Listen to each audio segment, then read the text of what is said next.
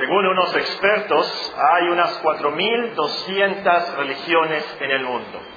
4.200 religiones en el mundo. Pero ¿por qué tantas religiones? Los hombres, por instinto, y los antropólogos confiesan esto, somos religiosos. Y hay un instinto, hay algo dentro de nosotros que sabe que Dios existe, que hay un final. Y lo que nos da miedo, y es por eso que somos religiosos, es que sabemos que hay un juicio final. Hay algo allá. Y tenemos una carga por nuestros pecados. Hay algo dentro de nosotros, la conciencia por supuesto, pero hay algo más y, y nos sentimos que no estamos listos para confrontarnos con Dios, no estamos listos para el juicio final. Le tenemos tanto miedo a la muerte, le tenemos tanto miedo a ese juicio. Tenemos miedo a ser condenados por un Dios santísimo. Y queremos de alguna manera vivir para siempre. Esta tarde vamos a volver a nuestros estudios de Romanos capítulo 3, del versículo 21 al versículo 31. Y este libro es un libro que nos explica y nos enseña cuál es la verdadera religión. ¿Cómo es que realmente llegamos a Dios? ¿Cómo lo conocemos a Él? ¿Cómo es que podemos ser perdonados? ¿Cómo es que podemos tener vida eterna? En este pasaje, el apóstol San Pablo nos explica cómo es que Dios no nos condena, pero nos declara justos. Y delante de Él, de alguna manera, nosotros podemos ser inocentes. Aunque hemos sido pecadores y nacimos rebeldes, Dios en su maravillosa gracia nos declara inocentes. Él manifiesta su justicia, nos dice el apóstol San Pablo, una justicia salvadora que nos perdona todos nuestros pecados porque Cristo se sacrificó por nosotros. Y Él hace esto a todos los que creen en Él, o como dice el versículo 26, lo último que estudiamos, Él justifica al que es de la fe de Jesús. Pero después de enseñarnos esto, el apóstol San Pablo termina este capítulo con unas preguntas retóricas. Es decir, él sabe las respuestas a estas preguntas, pero de todas maneras las hace para enfatizar algo. Las primeras preguntas están en el versículo 27. ¿Dónde pues está la jactancia? Queda excluida. ¿Por cuál ley? ¿Por la de las obras? No, sino por la ley de la fe. Y luego tenemos las otras preguntas en el versículo 29. ¿Es Dios solamente Dios de los judíos? ¿No es también Dios de los gentiles? Ciertamente también de los gentiles. Y las últimas están en el versículo 31. Luego, ¿por la fe invalidamos la ley? En ninguna manera, sino que confirmamos la ley. Esta tarde vamos a estudiar las preguntas del versículo 27. Preguntas del versículo 27. ¿Dónde pues está la jactancia? Queda excluida. ¿Por cuál ley? ¿Por la de las obras? No, sino por la ley de la fe. Bueno, en la superficie estas preguntas son teológicas y como que no tienen nada que ver con nosotros, pero como veremos también tiene mucha aplicación para nuestras vidas. El versículo comienza con la pregunta, ¿dónde pues está la jactancia? Ahora, jactancia a lo mejor es una palabra que casi no usamos. Jactarse es vanagloriarse, es alabarse a ti mismo. Por cierto, es una de las palabras favoritas del apóstol San Pablo. Él la usa negativamente, como aquí en este texto, pero también positivamente. Vean el versículo, el capítulo 15 y el versículo 17 de Romanos. Aquí tenemos otra traducción, pero e, es la misma palabra. Romanos 15 y 17. Tengo pues de qué gloriarme. Exactamente la misma palabra. Podríamos traducir aquí. Tengo pues de qué jactarme en Cristo Jesús en lo que a Dios se refiere. Exactamente la misma palabra. Una y otra vez el apóstol San Pablo usa esta palabra de gloriarme y jactarme. Ahora, en nuestro texto el apóstol se refiere a una jactancia pecaminosa. Por el contexto sabemos que él se refiere a la vanagloria de los judíos que se jactaban de que por ser judíos Dios los iba a salvar, por ser judíos Dios los podía condenar, ellos tenían la ley. Y estudiamos de esto en el capítulo 2, en el versículo 17. He aquí tú tienes el sobrenombre de judío, te apoyas en la ley. y te glorías en Dios. Esa es la palabra, nos dice el versículo 23, Romanos 2, 23. Tú que te jactas de la ley, tú te glorías que tú tienes la ley, tú que te jactas de la ley, con infracción de la ley, deshonras a Dios. El apóstol le dice en este versículo entonces, ¿dónde está esa jactancia de que ustedes tienen la ley? ¿Dónde está esa jactancia de que son judíos y que son mejores que los gentiles? Y por cierto, este no es un problema de los judíos nada más. Este no es un problema de, la antigüedad.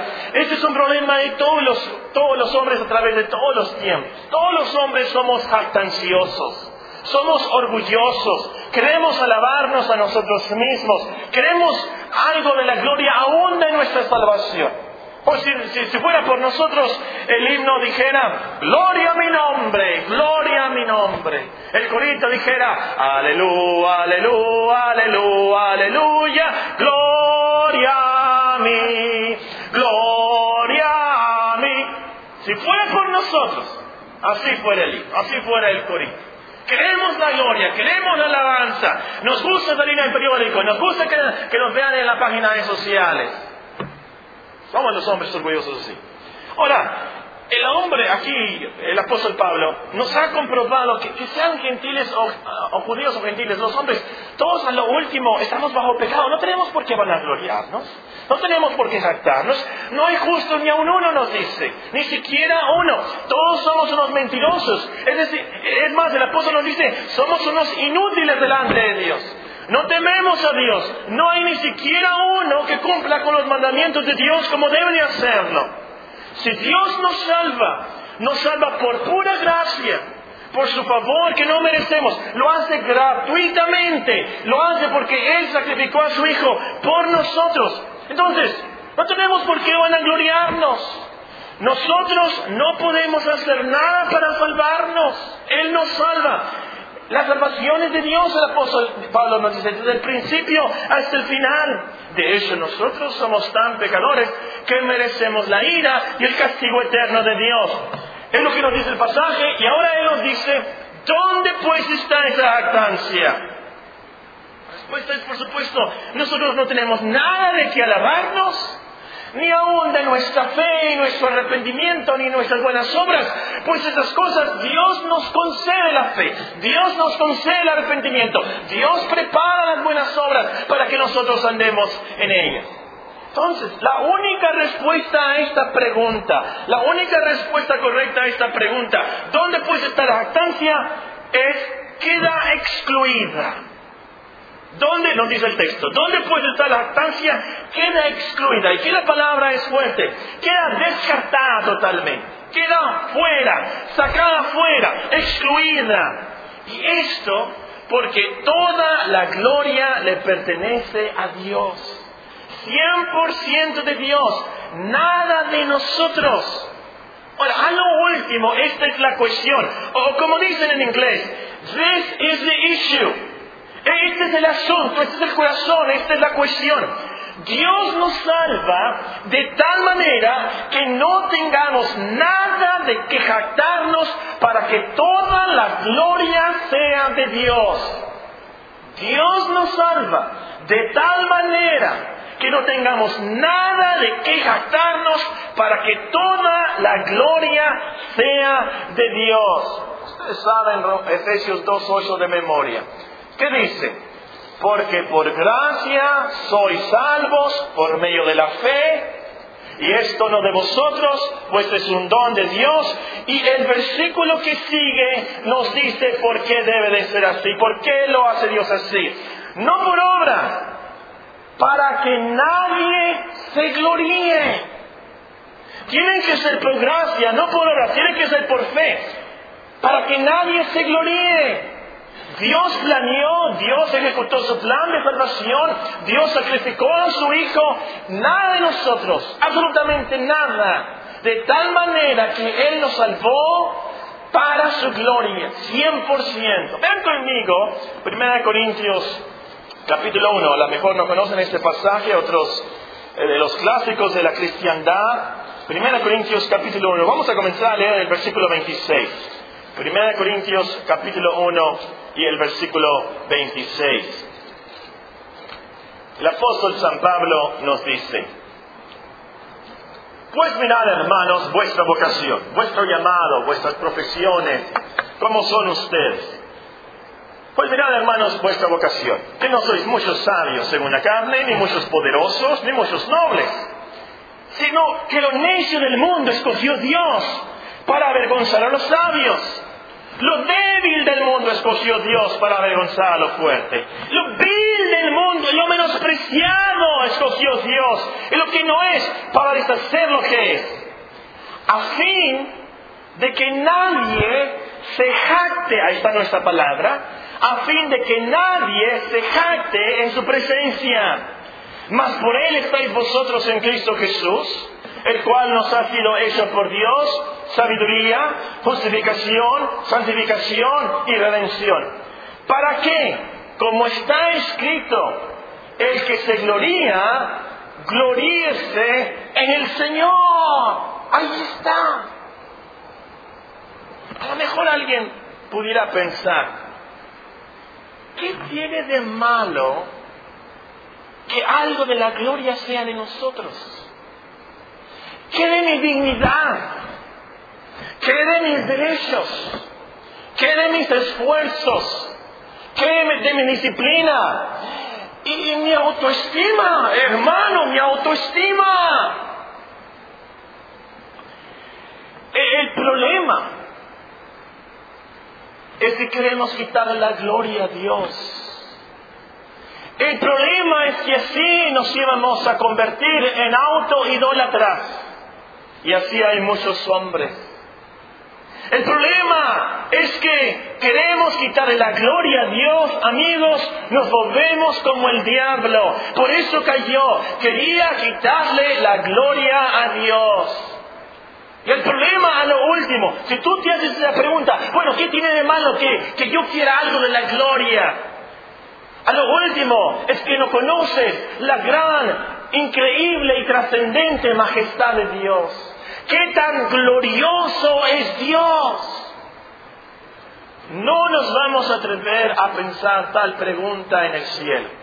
Cuando lo veamos y reconozcamos quién es Dios, nos vamos a postrar y caer, nos vamos a hincar, y las coronas que a lo mejor nos dan, las vamos a dejar ante su trono y diciéndole, Señor, a ti te pertenecen toda la gloria y la honra y la alabanza y el poder y la fortaleza por los siglos de los siglos. Cuando vemos a Dios quien es ser, vamos a reconocer por qué el 100% de la gloria es de Él. Ahora, antes de seguir adelante, unas aplicaciones de esto. Número uno, cualquier religión que le dé algo de jactancia al hombre es falsa. Cualquier religión que le dé la oportunidad al hombre de jactarse es falsa, antibíblica, totalmente. Si alguna religión te enseña que puedes ganarte el cielo por tus méritos, por algo de tus méritos, algo que tú haces, es totalmente falsa. Nuestro texto nos dice que no puede el hombre jactarse para nada, que toda la gloria es de Dios. Y de esas 4.200 religiones del mundo, y me imagino que hay más, de todas esas religiones del mundo, una de ellas es la única verdadera. La única religión que nos enseña que es 100% de Dios es la religión de la Biblia, la cristiandad. Ahora, habiendo dicho esto, escúchame muy bien. Algo está mal con tu religión cristiana y no has entendido el Evangelio si tú tienes algo de qué jactarte Estás mal, mal, mal, mal, si tú piensas, bueno, en mi libre albedrío yo escogí al Señor. Falso. Dios primero te escogió a ti. Él cambió tu corazón. Él cambió tu voluntad. No tienes de qué jactarte. Estás mal si te jactas de tus obras. Estás mal si te jactas que te bautizaste, que asistes a la iglesia regularmente, o que lees la Biblia, o que cantas. Esas son cosas buenas, pero esas cosas no te salvan. A lo último, a lo último, cualquier cosa que hagas y que te dé la oportunidad de actarte es una religión falsa. Lo voy a decir con mucho cuidado también a los teólogos. Estás mal si te jactas de tu calvinismo, que eres metodista o bautista o presbiteriano. Y escúchame muy bien, cristiano. Estás mal si te jactas que has vencido algún pecado o que puedes resistir algunas tentaciones. Estás mal si te jactas de tus dones o tus logros cristianos. La Biblia dice, el que se gloríe, gloríese en el Señor. Esa es la verdadera religión que nos humillemos y digamos con el apóstol Pablo, lejos esté de mí gloriarme. Y él tenía mucho por qué gloriarse y jactarse como apóstol. Pero él dice, lejos esté de mí gloriarme, sino en la cruz de nuestro Señor Jesucristo, porque en el mundo me es crucificado a mí y yo al mundo. La verdadera religión es la que encuentra a Dios y reconoce todo lo que yo tengo y todo lo que yo hago es por Dios. Por la gracia de Dios soy lo que soy. Número dos, lógicamente también, la verdadera religión es la que le da toda la gloria a Dios. Cualquiera que sea la religión o dominación, sea católica o sea cristiana, si les da al hombre la oportunidad de atarse, está mal. Mal. Hay quienes dicen, Dios hace su parte y el hombre hace su parte. 50% Dios y 50% el hombre. Entonces, lógicamente, 50% es gloria de Dios y 50% gloria del hombre. Así la jactancia no está excluida. El hombre no tiene de qué jactarse. No tiene por qué jactarse. Somos orgullosos, sí, nos gusta tener alguno de la parte. Algo. No, hermanos. Dios dice, el que se gloríe, gloríese en el Señor. A lo último, hermanos, en el cielo, los metodistas, presbiterianos y bautistas, calvinistas y arminianos y todos los, los cristianos a lo último, vamos a reconocer, vamos a ver a Dios y vamos a postrarnos y cantarle y adorarle diciendo toda la gloria la bendición, la honra, la acción de gracias, el poder, la fortaleza, todo pertenecen a nuestro Dios. Vamos a reconocer, es cierto, no teníamos nada por qué jactarnos. Ahora el apóstol San Pablo, volviendo a nuestro texto, nos explica más de esto. ¿Cómo es que la jactancia queda excluida? Versículo 27, Romanos 3. Romanos 3, 27. ¿Dónde puede estar la jactancia? Queda excluida. ¿Por cuál ley? ¿Por la de las obras? No, sino por la ley de la fe. Aquí tenemos dos leyes, dos principios, la ley de las obras y la ley de la fe. El apóstol nos enseña claramente que la ley de las obras no excluye nuestra jactancia, la ley de la fe sí. En otras palabras, la ley de las obras le da la gloria al hombre, la ley de la fe le da la gloria a Dios. Veamos cómo es esto. La ley de las obras esencialmente nos dice, tienes que cumplir con todos los mandamientos de Dios a la perfección. Esta es la ley de las obras. Haz esto y vivirás. Si tú cumples con todos los mandamientos de Dios a la perfección, serás bendito. Pero si fallas en un mandamiento, serás maldito. Es lo que nos dice la ley de las obras. Ahora, por supuesto, ya aprendimos eh, que a lo último el problema con esa ley es que ninguno de nosotros la puede cumplir. Desde nacimiento fallamos y reprobamos en cuanto a esa ley. La ley de las obras nos declara malditos, como dice Gálatas capítulo 3 y versículo 10. Son las palabras del apóstol. Malditos nos dice la ley porque fallaron en punto de las obras. Y por supuesto, si pudiéramos ser salvos por las obras, tuviéramos de que gastarnos porque cumplimos con la ley.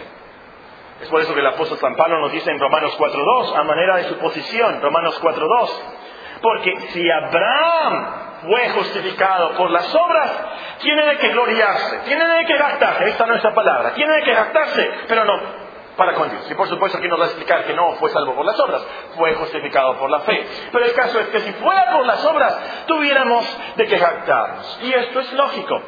Si Dios nos recibiera, si Dios nos salvara, nos perdonara, porque cumplimos con ciertos ritos, con ciertos logros, con ciertas actividades, con ciertas acciones, tendríamos algo de la vanagloria, tendríamos algo de que jactarnos. Yo logré ayunar. Eh, yo di tanto de limosna. Yo no usé mis faldas. Yo fui al templo. Yo di mi regalo en el Día de las Madres y también el Día de los Padres. Yo me corto el pelo. Yo fui muy trabajador. Yo saqué a los niños al parque de vez en cuando. Yo tuviéramos algo de que jactarnos, que nosotros logramos, hicimos para salvarnos. Pero como ya estudiamos en el versículo 20, esa jactancia es vana y es necia, pues esas obras no nos salvan. Dios no nos declara justos o inocentes que hacemos esas cosas. Esas actividades no producen ningún mérito. Porque nuestras obras delante de Dios son como trapos inmundos, trapos asquerosos llenos de sangre filosa. Se podrían imaginar eso. Delante de Dios, nuestras obras, por más buenas que sean, las obras del hombre, a lo último delante de Dios son como trapos asquerosos de sangre filosa, dice el profeta. Además, esas obras son hechas de un corazón inmundo, corrupto, malo, perverso. Y son obras que no las hacemos para la gloria de Dios, sino para nuestra gloria. Entonces, por supuesto que esas obras no tienen ningún mérito delante de Dios. Y el punto del apóstol es que la ley de las obras, por supuesto, no excluye nuestra jactancia. Al contrario, nos puede dar oportunidad para jactarnos. Todas las religiones, como dijimos, todas las religiones del mundo que tengan leyes de obras, para que seamos salvos no excluyen esa jactancia. No sé si ustedes han visto en el internet o en las noticias de vez en cuando sale, sobre todo en la India, hay muchas religiones ahí falsas, idólatras, de, de hombres que voluntariamente, por ejemplo, ponen su pie así, ponen un pie y así están parados. No por horas, ni por días, ni por meses, ni por años. Toda la vida voluntariamente se ponen así según ellos, de alguna manera, de alguna manera, sí, van a encontrar la salvación y van a agradar a sus dioses, sí. Absurdo. Pero también nosotros. Es lo más absurdo creer que Dios nos va a salvar porque sacamos a nuestros hijos al parque. O que porque, digamos, ¿Por qué nos cortamos el pelo usamos una.? No, por supuesto que no. Por supuesto que no. Absurdo. Dios es tan grande, tan majestuoso, tan glorioso, que nuestras cosas microscópicas no le interesan. En lo más mínimo, no podemos ganar su favor con esas cosas absurdas e ilógicas. Por supuesto, la ley que excluye entonces la lactancia es la ley de la fe, nos dice el apóstol. Ahora, ¿por qué? Vamos a ver esto. ¿Qué es lo que nos dice la ley de la fe? Número uno, la ley de la fe nos dice, tienes que creer que eres tan pecador y Dios tan santo que no puedes hacer nada, nada, nada para salvarte de su ira santa. Eres tan pecador, eres tan malo, tan corrupto, tu corazón es tan engañoso, tu mente tan perversa, que al último no puedes hacer nada para salvarte de un Dios tan santo. Dios tuvo que salvarte a ti por pura gracia, por fe en Cristo. Dios tuvo que salvarte. Es lo que nos dice la, la ley de la fe. Número dos. La ley de la fe nos dice, tienes que creer que eres tan insignificante delante de Dios que no tienes nada que ofrecerle para que te salve. Tienes que recibir tú el rico don gratuito de Dios por pura fe. Pero eres tan insignificante. A lo último, tan insignificante. A veces eh, he estado teniendo problemas con mochomos y salgo a ver los nidos y fui a pedir unos venenos y me dieron veneno para mochomos grandes y veneno para las hormigas dulceras, me dijo el veterinario, unas chiquititas así. Y a veces pienso yo, soy muy filósofo yo, eh, me imagino cómo, cómo nos ve Dios. me ve a mí como esa hormiguita y a, a, lo último a mí no me afecta todas esas hormiguitas que van pasando Puedo caminar y andar y no tengo ni... No me afectan, son tan pequeños. Amigos, nosotros somos más insignificantes que la más pequeña hormiga del mundo. Ante Dios, Dios es más, más, más grande y trascendente. Y no nos necesita a nosotros para nada. Las hormigas relativamente son muy buenas y tienen su propósito. Pero nosotros somos malos y venenosos, inútiles, nos dice Dios, mentirosos, buenos para nada, insignificantes, no tenemos nada que ofrecerle a Dios.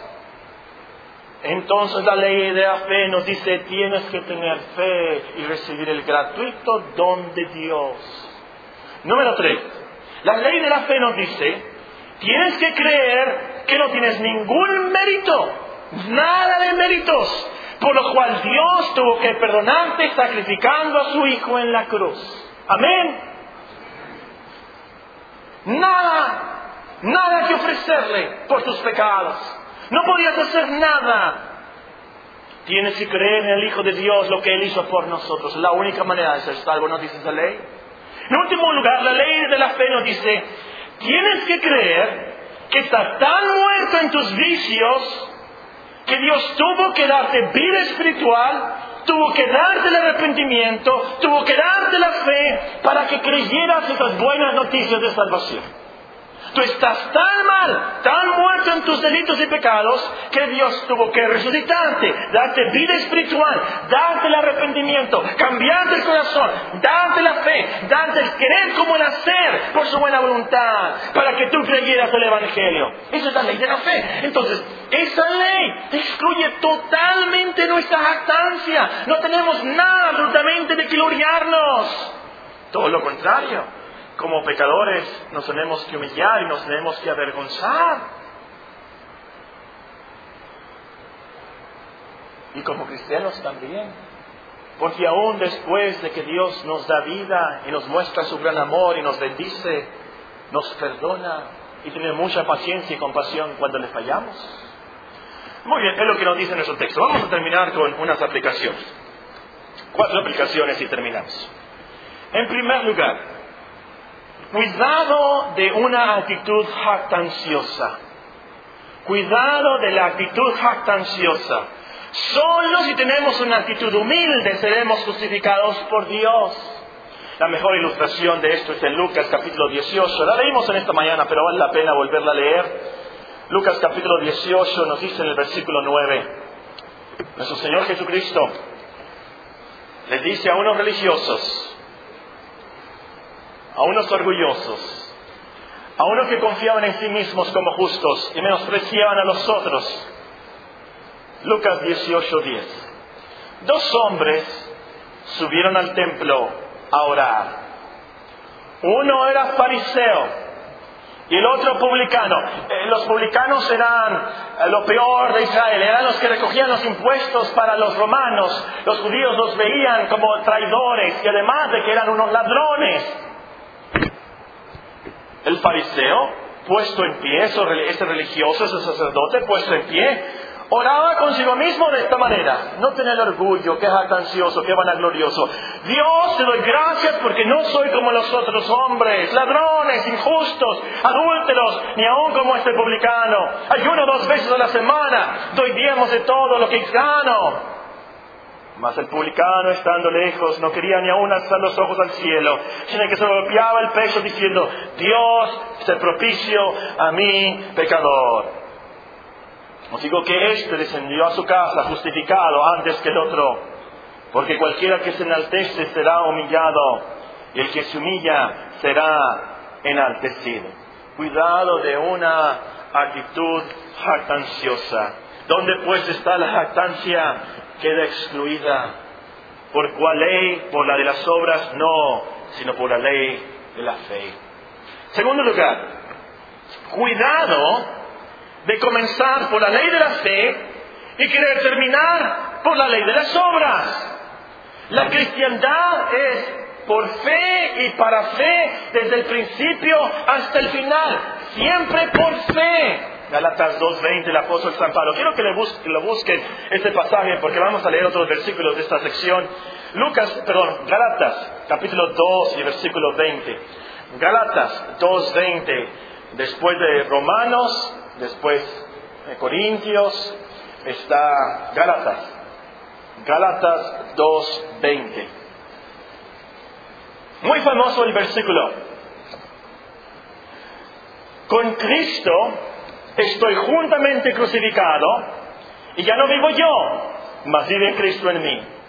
Y lo que ahora vivo en la carne, lo vivo en la fe del Hijo de Dios, el cual me amó y se entregó a sí mismo por mí. No desecho la gracia de Dios, pues si por la ley fuese la justicia, entonces por demás murió Cristo. Oh Gálatas insensatos, necios, ¿quién os fascinó para no obedecer a la verdad? A vosotros, ante cuyos ojos Jesucristo fue ya presentado claramente entre vosotros como crucificado. Esto solo quiero saber de vosotros. ¿Recibisteis el Espíritu por las obras de la ley o por el oír con fe? Tan necios sois, habiendo comenzado por el Espíritu, ahora vas a acabar por la carne. Tantas cosas habéis padecido en vano, si es que realmente fue en vano. Aquel pues que os suministra el Espíritu y hace maravillas entre vosotros, ¿lo hace por las obras de la ley o por el oír con fe? Está hablando a cristianos el apóstol San Pablo y está hablando a cristianos hoy en día también. Porque hay muchos cristianos que comienzan por la fe. Y qué bien. Pero luego quieren vivir la cristiandad por obras. Quieren tener paz por sus obras. Quieren tener paz por sus esfuerzos. No, hermanos, no. Nuestra paz, nuestra suficiencia, nuestro gozo está en Cristo. Nuestra fe en Él. Nuestra fe en sus promesas. Eh, la fe en las promesas del Evangelio. Ahí está nuestra paz. Ahí está nuestra confianza. Ahí está nuestro progreso en la cristiandad. No, es nuestra, no en nuestras obras, no en nuestra disciplina, no en nuestros esfuerzos, pero en la fe del Hijo de Dios. Vivimos desde el principio hasta el final. Ahí está nuestra paz.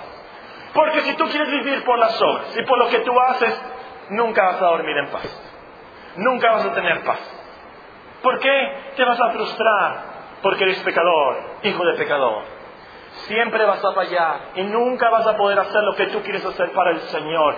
Y siempre vas a fallar porque tienes un corazón perverso hasta el día en que lleguemos a la gloria y Dios nos transforme. Y es entonces que no tendremos problemas. Pero mientras que estemos vivos en este planeta, mientras que vivamos aquí entre gente pecadora, vamos a pecar. Nunca vamos a hacer lo que queremos hacer para el Señor totalmente. Como el apóstol Pablo nos confiesa en Romanos 7. Lo, lo que quiero hacer no lo hago. Lo que no debo hacer, eso hago. Miserable de mí. ¿Quién me librará de este cuerpo de muerte? La libertad y la paz está en Cristo. En la fe en las promesas del Evangelio. Es entonces que nos regocijamos en Romanos 8.1. Estamos en Él, no hay ninguna condenación. Bueno, eso es otra cosa, sigamos con nuestro tema. Número 3. Cuidado de quererte ganar la salvación por tus obras. Cuidado de quererte ganar la salvación por tus buenas obras, cuales sean. No que te vas a poner así, como los hindús, ¿verdad? Como algunos que se ponen por un pie así, por años. Pero a lo mejor te quieres ganar la salvación por cosas buenas que haces en tu escuela o en tu casa o, o en la iglesia. No, no. Nuestra salvación es por fe en Cristo. Y por fe en Cristo nada más. Además de que te vas a frustrar y te estás engañando, nunca vas a tener paz así. Y lo peor, como dice aquí Galatas 2.21, desechas la gracia de Dios. Estás rechazando el don gratuito de Dios y estás pisoteando la cruz de Cristo. La salvación es en Cristo y por fe en Él nada más. En último lugar, cuidado de la ingratitud. Demos gracias a Dios que nos ha dado la ley de la fe. Si Él nos hubiera dado la ley de las obras nada más, ninguno de nosotros fuera salvo. Ninguno. Todos absolutamente condenados. Entonces da gracias al Señor, gloria en Él, goza en Él, alábala a Él de corazón, que Él te salvó por pura gracia, por la ley de la fe. Voy a concluir con un pasaje que a lo mejor lo conocen. Quiero que escuchen nada más las palabras del apóstol, que da un testimonio y resume mucho lo que hemos dicho en esta tarde. Aunque yo tengo también de qué confiar en la carne, y de qué jactarme, y de qué gloriarme, dice el apóstol Pablo. Si alguno piensa que tiene de qué confiar en la carne, yo más. Yo fui circuncidado el octavo día del linaje de Israel, de la tribu de Benjamín, hebreo de hebreos. En cuanto a la ley, fariseo, vivía a la perfección, cumplí con todos los mandamientos de mi religión. En cuanto a celo y que después quería hacer las cosas por Dios, yo llegué a, ser, llegué a ser perseguidor de la iglesia. En cuanto a la justicia que es de la ley, irreprensible, nadie tenía de qué acusarme. Pero cuántas cosas eran para mi ganancia, las he estimado como pérdida por amor de Cristo. Y ciertamente ahora estimo todas las cosas como pérdida por la excelencia y el conocimiento de Cristo Jesús, mi Señor, por amor del cual lo he perdido todo, lo tengo por basura para ganar a Cristo. Y ser hallado en Él, no teniendo mi propia justicia que es por la ley, sino la que es por la fe de Cristo, la justicia que es de Dios por la fe a fin de conocerle y el poder de su resurrección y la participación de sus padecimientos, llegando a ser semejante a él en su muerte.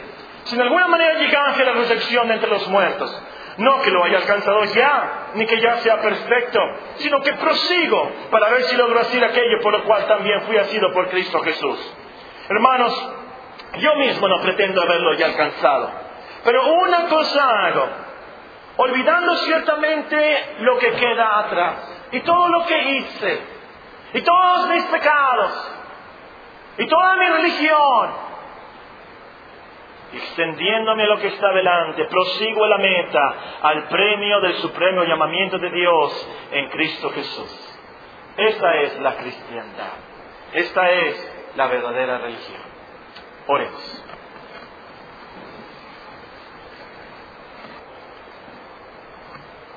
Según los expertos hay unas 4.200 religiones en el mundo. ¿Cuál es tu religión?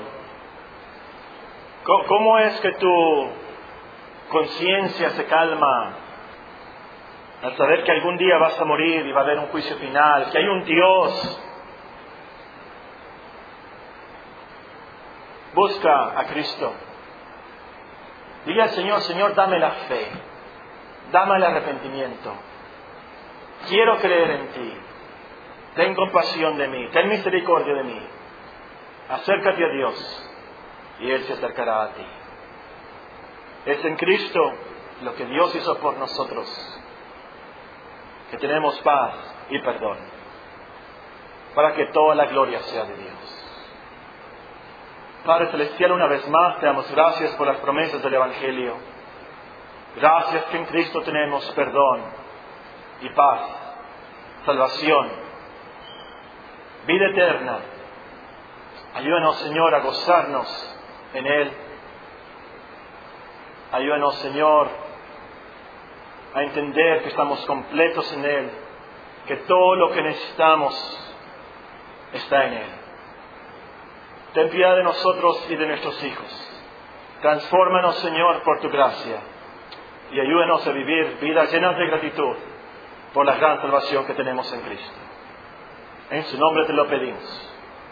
Amén.